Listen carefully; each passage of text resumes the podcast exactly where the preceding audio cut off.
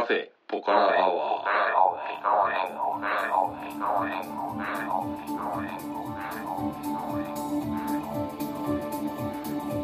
カフェポカラアワーこの番組は群馬県内某所にあるカフェポカラを舞台に私店主のたけしと常連客哲司さんのお送りする番組です。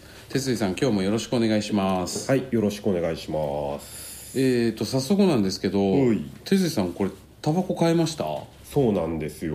ね、はい。僕といえば、ナチュラルアメリカンスピリッツはい。のメンソールを吸ってたんですが、はい。まあ散々この番組でも、はい。悪口言ったじゃないですか。はい。うん。で結果的にね、はい。えーっとアメスピははい。JT にはい。生産になってしまって、はい。で僕はベイプというね、前、はい。俺たちクソ喫煙者っていうはい回で、はい。紹介したのに移はい。行しようと思ったんですが、はい。結局あれも飽きてしまっおて、ーう。ん、で結局惰性でやっぱりアメスピ吸ってたんですよ、はい。うん、そしたらねやっぱり美味しくないんですよね、これは結構俺の周りのはい。人も言ってるから多分本当だと思うんだけど、はい。明らかに味が落ちましたね、うなるほど、んうん、でなんかあんま甘くねえなと思いながら吸ってたら吸ってる時にちょっと知り合いに、がこのタバコを吸ってて、はい。このタバコが何かっていうと初めて見ましたよ。そうですよね、はい。えっとねフォルテっていうはい。インドネシアのタバコなのかな。そうですね、うん。はい。さっき見たらインドネシアって書いてありました、うんタールが何ミリとかそういうのがね 書書いいてないんでないですね。うん、よくわかんないんですけど。吸った感じは結構きつめですか？いや別にまあそうん。んあたけしさんにも一本吸ってもらえばよかったな。ああうん。じゃあじゃあ今。今行ってみますか、はい。じゃあ。じゃあどうぞです。ねいただきます、はい。このショーうんトシガレットというか、そうそう、はい。箱のサイズがそもそもあ火つけてください、箱のサイズがそもそもショートホープぐらいな感じなんですはい。よねでショートホープって10本入りじゃないですか、はいはい。これ20本入ってるんですよ、はい。なんでかっていうとショートでスリムな、はい。スリム でねは紙自体が茶色でフィルターがミントグリーン、はい。うん。あというでもちょっと強めですね多分こあー。そうですれ、ね。喉にクッてくる感じが、はいはい。僕僕でもこのくらいの方が好きですけどね。うんこれね最10件に1件ぐらいの割合でコンビニで、へうんえ、売ってますね。1箱250円で。うーん。かなりリーズナブルで、はい。うん。結構うまくて、うん、完全にこれに移行してます、はい今は、はい。それのメンソールですね、はい。を吸ってます。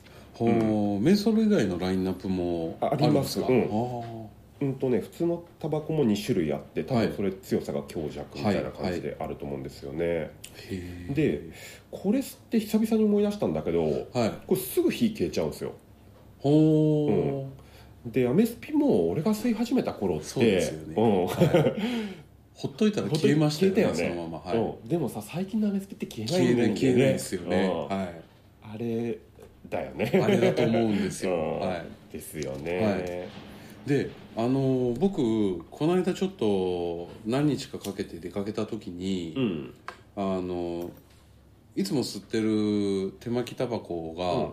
ちょうどあの終わっちゃいまして、はいはいはい。でまあコンビニによって、うん。アメスピを買ったんですよ。う。んで吸ったら、うん。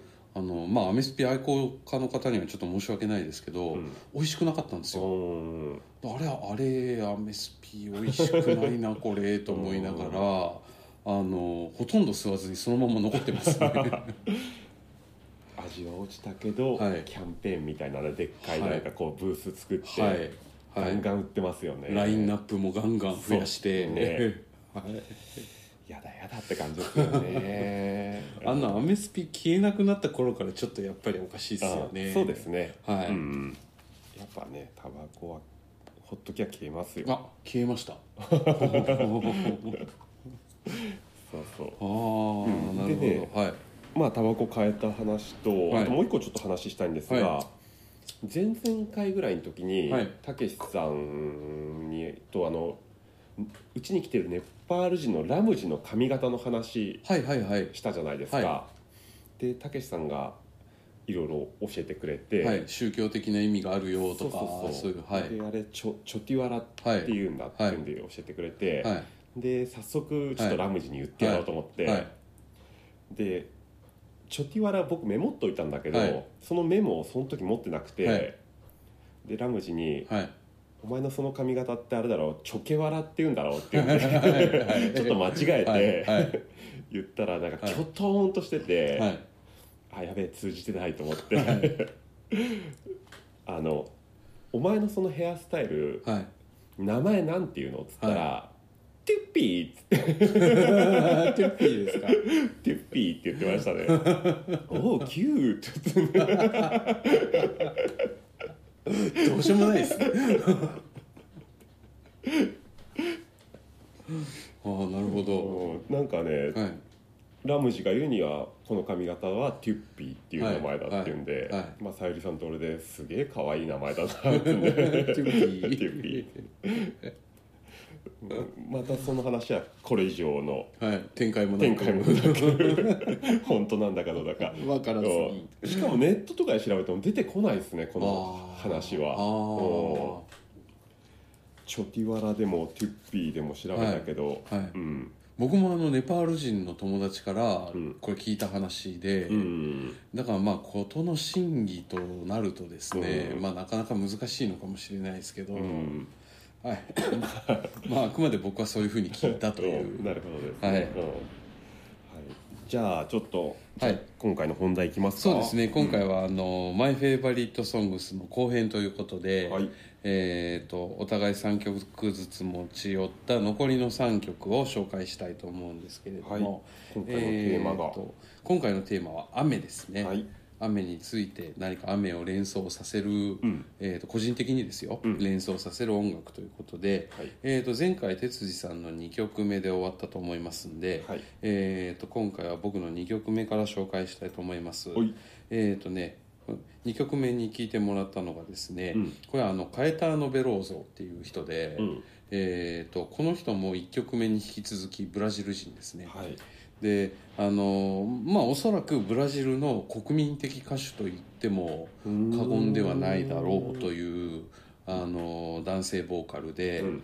であの哲司さんに聞いてもらったのは、えー、と2000年発表の、うん。えーっとねこれポルトガル語の発音なんでちょっともしかしたら間違えてるかもしれないですけど「うん。ノイテス・ドゥ・ノルテ」っていうアルバムに入ってる、ん。えーっとね「ゼラ・ア・レ・レザ」っていう曲で、うん。はい。えーっとまあ多分ね1曲目のジョアン・ジルベルトとちょっと雰囲気が似てるんじゃないかなって思うんですけねどうん。ちょっとなんか湿っぽいというかうん。湿度感のあるうん。気だるい感じの曲でうんうんそうですね、はい。ただに1曲目の方がどっちかっつうと洗練されてたかな、ああ、うん。なるほど。うん、なんか今回の曲の方が、なんだろう。これどこの国みたいな、はいはいはい、うん。はい。まあ、ミックスとかもなんか、い。うんドラムのバランスおかしいだろうみたいな。そうですよね。やっぱりそう思いますよね、うん。はい。やたらでかいぞドラムみたいな、ね。はいうん。うーん。2000年？2000年発表ですうね、ん。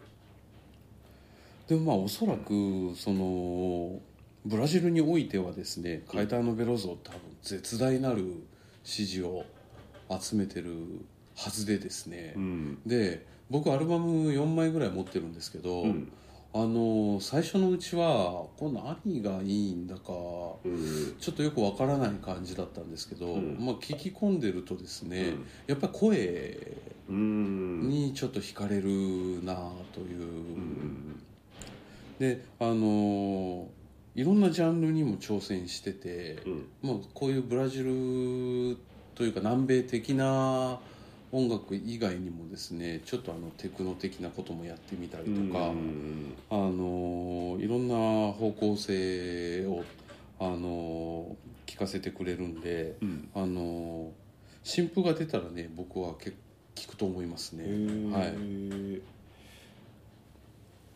ティスト名がもう一回。アーティスト名がですね、うん。カエターノ・ベローゾ。カエターノ・ベローゾ。はい。うん。えー、とカエターノ・ベローゾ2000年発表の「ノイテス・ドゥ・ノルテ」から「ゼラ・アーレザー」でした。うん。結構若い方ですか？いやもうかなりのおっさんだと思います。そうなんですね。はい。うん。はい。なるほどなるほど、なんか僕の中ではね、うん。これ多分分かる人全然いないと思いますけど、うん。なんかデビッド・ボーイとちょっと被るんですようね、ん。はい、ごくごく個人的な、あの感想なんですけど、うん。こうなんていうのかな。ああいうちょっとかっこいい感じのうん。イメージというか、うん。え人物的に？音的に？いや人物的にですね。ー。はい、あそうなんですね。はい。うん。はい、そんな感じで、えっ、と次はあじゃあ僕のはい番ですね、哲司さんの3曲目なんですが。ね。これ曲が長かったんで、はい。たけしさん知ってる曲だったらはい「ストップ」って言っていいよってはい言ったら、はい。結構最初の方で分かりましたね。そうですね、うん。はいあのーボーカル入ってくる前に分かったと思います、うん。これフィッシュマンズですよね。そうですね、はいフィッシュマンズの「ウェザーレポート」っていう曲ですね、はい。あこの曲の資料とか全然用意してなかったな。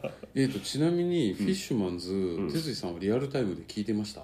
リアルタイムで聞いてました、うん。ただ、はい、フィッシュマンズって意外と、バイバイたけしさんのさんが、い。バイバイって言ってくれましたね。うちの息子が公開収録ということで。フィッシュマンズは、はい。デビューが割と早くて、はい。この間のケンジの回で話をした、はい。90年代のバンドブームにはい。デビューしてるんですよね、はい。ただその当時ははい。全く知らなかったですね、それなりにね邦楽だし、でもあはい。の時はそっか年間何百のアーティストがデビューしてた。メジャーデビューしてた時期ですからね、はい。まあそういう中の一バンドっていう感じで、で何年ぐらいなんだろう調べとけばよかったんですがはい「空中キャンプ」っていうあアルバムがはい。出て、はいレコード会社も多分そのタイミングで移籍をしたんですよね。多分それが5枚目のアルバムで、はい。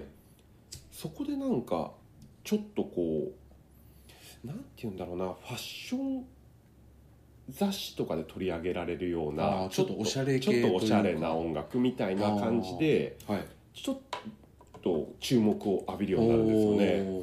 おでそのタイミングでまあ僕も、ーはい。うん、知って、はい。でまあ聞いてみて、はいああいいじゃないかと、はい。うん、思ってはい。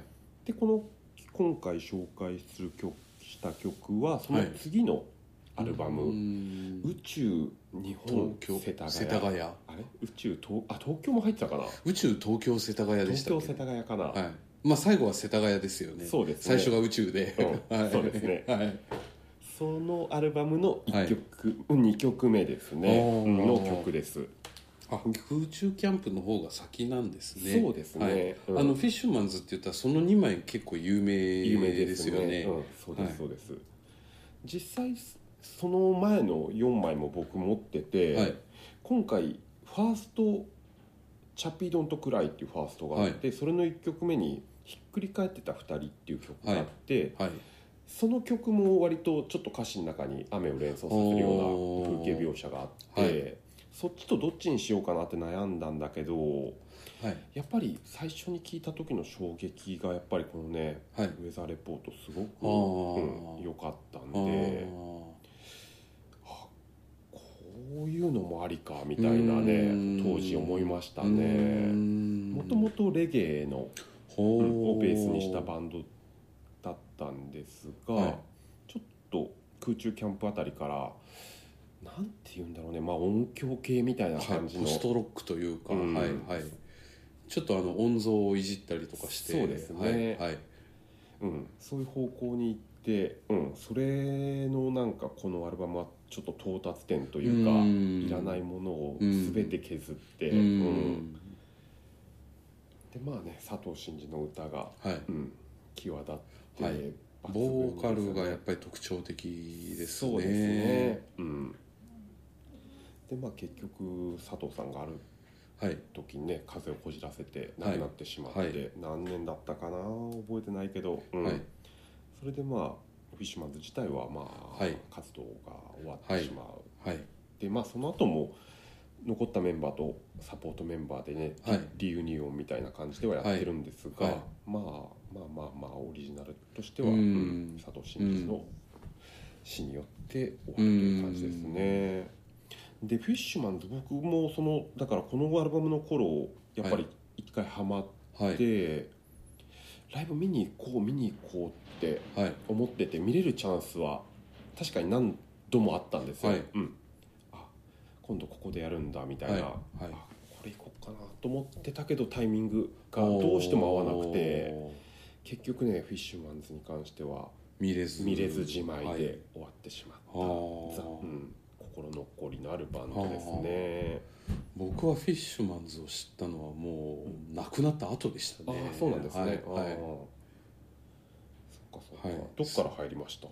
えっ、とね僕ねロングえー、とシーズンでしたっけ、はいはいはい。結構長い曲、はいはい。うん。あれを初めて聞あいてー。そっからアルバム何枚かうん聞いてっていう感じですね。っぱ空中キャンプ前後のシングルですよね、はい確かにはね、うん。なんかフィッシュマンズ青春っていう感じがするんですよ。ああわなんとなくわかります、はい。僕もそうですね、はい。うん。なんか音楽ってその、どの年代で聴くかみたいなのによってうん。だいぶ印象ってうん。変わってくると思うんですよ、はいはいこう若い時に聴いた音楽を今聴くとやっぱり聞こえ方がちょっと違うとか、うん。あの頃の自分の感覚が例えばちょっと蘇ってくるとか、そうですね、はい、そういうのがあって、うん。もうフィッシュマンズの場合は僕はなんかちょっと20代前半くらい うのん。なんかあの頃の感覚がですね ちょっと蘇ってきたりとかするんですよはいはいね。はい僕も全く一緒ですよ、そうですね。そうやって音に紐付けられた記憶というかはいね、はい。すごくありますよね、はい。うん、これでも今聞いても全然ありだしそうですねん。はい。で当時僕は見れなかったはい。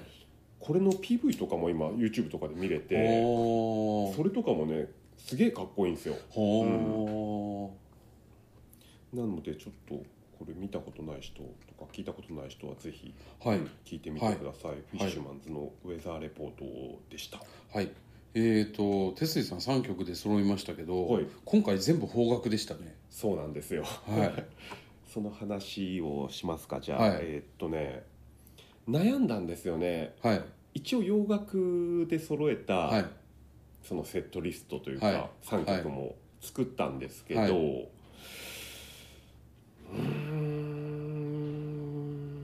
となくこうちょっと強引にこじつけたり、まあはいはい。まあ抽象的はいな個人的なはい。紐付けはい。感がちょっとあってですね、やっぱりなんかテーマのその雨自体が、はうんぶっちゃけ難しかったです。ああ、うん。そうですね、うん。はい。なので、はい。もうその歌詞の意味はいが分かる、はい。うん、方角で固めようと、はい。こっちにしようっていうんででさらに、ねはい。女性と男性がこう混在したはい。3曲も作ったんですが、ちょっとあえてはい。男性ボーカルの、はい。うん、曲で固めようっていう感じでちはあ。ょっと統一感をあえて持たせました、はい。うん、そうですね。なるほど。うんこれ哲司さんが3曲邦楽で来たんで、うん、僕は3曲目を差し替えたんですよ実は。あそうなんですね、はい。おおじゃあちなみにボツになってしまった3曲目は、3曲目は井上陽水さんの「傘がない」ですね。ああなるほどね、はい。あー。まあでも井上陽水前もかけたしね。そうですね。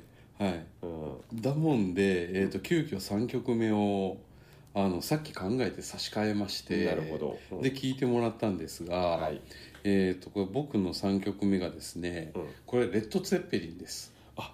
ゼッペリンなんだ、はい。へえ。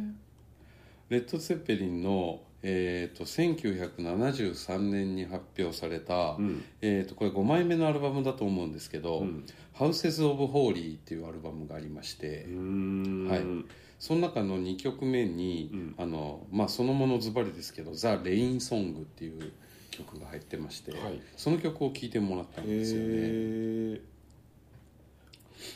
あのレッド・ツェッペリンっていうと、うん。あのまあ、代表曲として、あの4枚目に入ってるアルバムが結構有名なあ4枚目のアルバムに入ってる曲がうん。結構有名で、うん。例えば、えーと「ブラックドッグ」だったりとか、うん。あとは「ロックアンドロール」それから「天国への階段」この辺の曲がこう4枚目のアルバムにこうガガガッと入ってまして、うん。でおそらく、えーとまあ、一番知名度のあるアルバムっていうのは4枚目なんですけど、うん。僕個人的にはその次に出したこの「ハウセス・オブ・ホーリー」っていう5枚目のアルバムがうん。すごく好きで、うん。1曲目はあの「永遠の歌」っていう放題がついた結構長い曲から始まるんですけど、うん。あのーこの曲にねなんかねいろんな色の曲が入ってるというか、うん。このちょっとしっとりとしたさっき聴いてもらったレインソングは、うん。あのバンド演奏プラスあのストリングスのオーケストレーションが入ってたりとか、うん。であのこのアルバムの後の方に行くと、あのジャマイカをモチーフにしたちょっとレゲエ調の,、うん。あの曲が入ってたりとか、うん。非常にあのいろんな個性が入ってて面白いアルバムなんですよね。うんまさかゼッペリンだとは思わなかったし うんゼ聞けますねこれは僕。そうそうですね。はい。哲司さんあのレッド・ツェッペリンって結構聞いてますか？聞いてないです。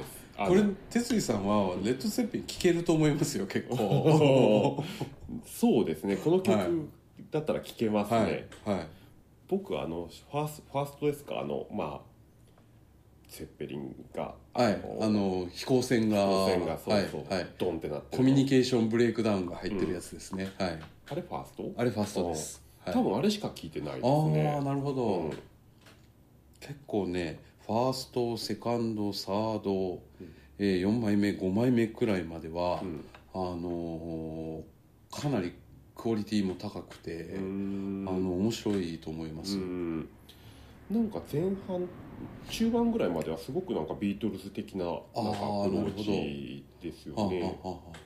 やっぱその辺がちょっとイギリスというか、ん。UK 音楽んオアシスとかも結構通ずるところうん。があるような気がして、うん。はい、レッド・ツェッペリンあのボーカルはロバート・プラントはい。ギタージミー・ペイジはい。ベースがジョン・ポール・ジョーンズ、ジョーンズはい。はい、ドラムスがジョン・ボーナムと、はい。はい。ジョン・ボーナムが死んじゃってでバンド活動が終わると。うん。そういうまあまあ伝説のバンドですよね、うん。はい。ちなみにこの3枚ん？このアルバムは何年のアルバム？これはねですか1973年ですね。73年だ。はい。えそれでもう5枚目なんです、ね、5枚目ですねはい。えゼッペリンのファーストって何年ですかじゃあ？えー、と ちょっと調べてみないと分かりませんけど60年代なんだはい。へえこの頃は多分年一ぐらいでアルバム出してるんですよ。はい。思ったより、思ってたよりちょっと古いバンドなんだな。はい、ちなみに、えー、とビートルズの、まあ、最後のオリジナルアルバム「アービーロード」っていうのが出たのが69年うん。でその「アービーロード」を蹴落としてうん。アルバムチャート1位に上ったのが、うん。キング・クリムゾンの「クリムゾン・キングの宮殿。うん」でその頃にゼッペリンはサードアルバムとかを出してたと思うんですよね。うん。なるほどなるほどね。はい。結構ねこの古まあなんていうのかなロックのオールディーズというか、うん。ゼッペリンビートルズディープパープル、ん。それからブラックサバス、ん。えーその辺僕意外と聞いてるんですよ。なるほどはい。ね、はい。いや勉強になりました そんなこんなでですね、うん。急遽僕が差し替えた3曲目がですね、うん。レッド・ツェッペリンの1973年発表のアルバム「Houses of Holy」から「ザ・レイン・ソング」でした。はい。さてじゃあ3曲ずつ揃って、はい。ちょっと時間ももうちょっとあるんで、はい。総評みたいなことでもしますか、はい。なんかはい。たけしさん他に候補曲みたいなんてありました？候補曲ねあの最初今回まあさっき言ってた井上陽水さんを除くと、うん。ラテンで行こうと思ったんですよ。でラテンまあ南米のアーティストで何曲か出そうかなと思ってて、うんうんで他にあのフエナ・モリーナとあかー。えー、とあとはボナセテとかエリス・レジーナとか、そういう、えー、と人たちをちょっとピックアップしてたんですけど、うん。ちなみに雨どういうアプローチで雨ですか、あのはい。たけしさんはい。がその雨っぽさを感じる。それとも曲の中に、曲のタイトルだったりはい。とかキーワード的なものでうん。雨が入って、うん。えっとね完全にこれ僕個人的な個人的な。はい、感覚的な、はい。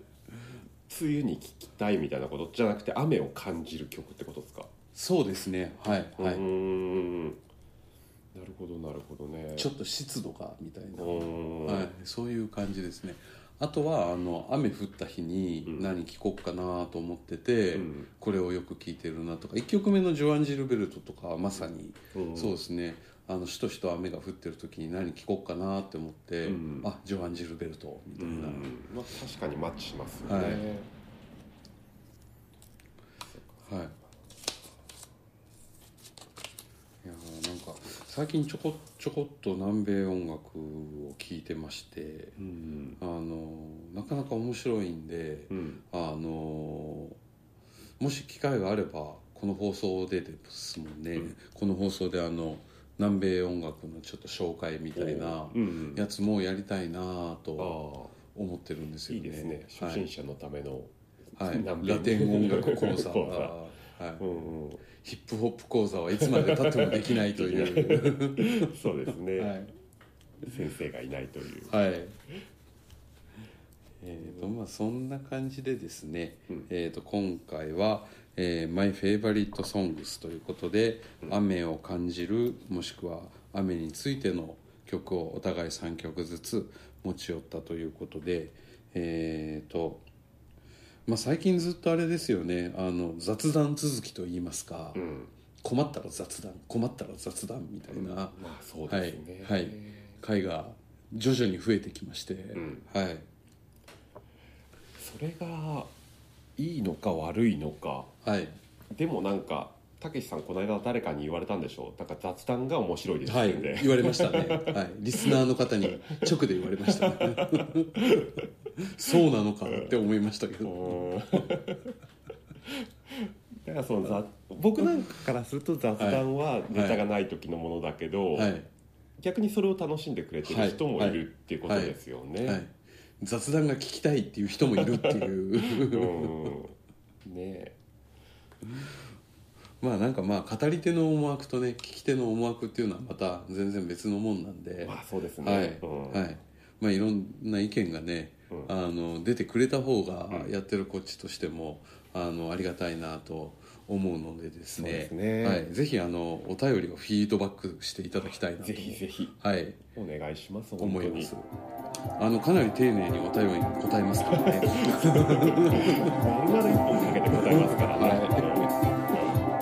お願いします。はいそんな感じでカフェポコラをよろしくお願いいたします。今日は哲司さんどうもありがとうございました